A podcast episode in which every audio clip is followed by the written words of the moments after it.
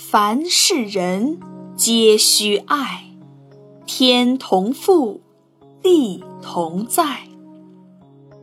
他的意思是说，人与人之间要和睦相处，互相爱护，因为大家都生活在同一片蓝天下，同一块土地上。孙叔敖。是春秋时期楚国的政治家。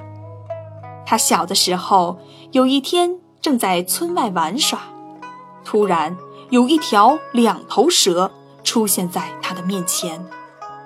孙叔敖大吃一惊，因为他听说这两头蛇是不祥之物，谁见到它就会死去。孙叔敖刚想躲开，转念一想。不行，不能把他留下，即使自己死了，也要砸死他，否则别人见了他就会倒霉的。于是他就把两头蛇砸死，给埋了。孙叔敖回到家里，哭着把自己的遭遇告诉母亲。母亲听了孙叔敖的话，笑了，他说。